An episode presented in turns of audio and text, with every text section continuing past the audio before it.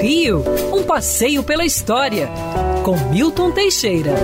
Amigo ouvinte, dia 19 de março de 1816, morria no convento do Carmo do Rio de Janeiro, ali na Praça 15, em frente à Rua 1 de Março, a rainha Dona Maria I, a Louca morreu com 81 anos, quase o dobro da idade média de uma mulher à época, mas como ela era rainha, sempre teve médicos à disposição. Dona Maria I era filha de Dom José I com seu tio Dom Pedro III, Dom José eh, I com a Dona Maria Ana de Áustria e nascida em Lisboa, tomou o poder em 1877, com a morte do pai. Em, em 1777, com a morte do pai. Ela governou com prudência até 1790, quando teve um acesso de loucura no Teatro São Carlos. Não recuperou mais a consciência.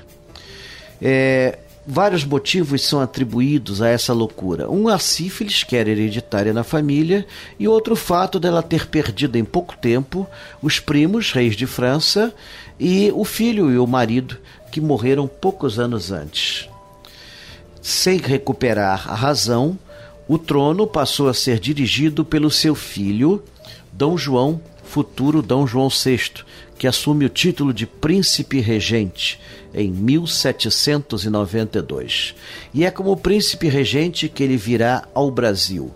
Ele sempre respeitou a mãe como verdadeira rainha e sempre teve o sonho de um dia ela recuperar a consciência e voltar a dirigir todo o reino português. Mesmo assim, mesmo é, limitada, ela efetivamente foi rainha do Reino Unido de Portugal, Brasil e Algarves, e assim permaneceu até essa data que citei no início, 19 de março de 1816. Ou seja, ser louco nunca foi um empecilho para dirigir a nossa terra. Quer ouvir essa coluna novamente? É só procurar nas plataformas de streaming de áudio. Conheça mais dos podcasts da Band News FM Rio.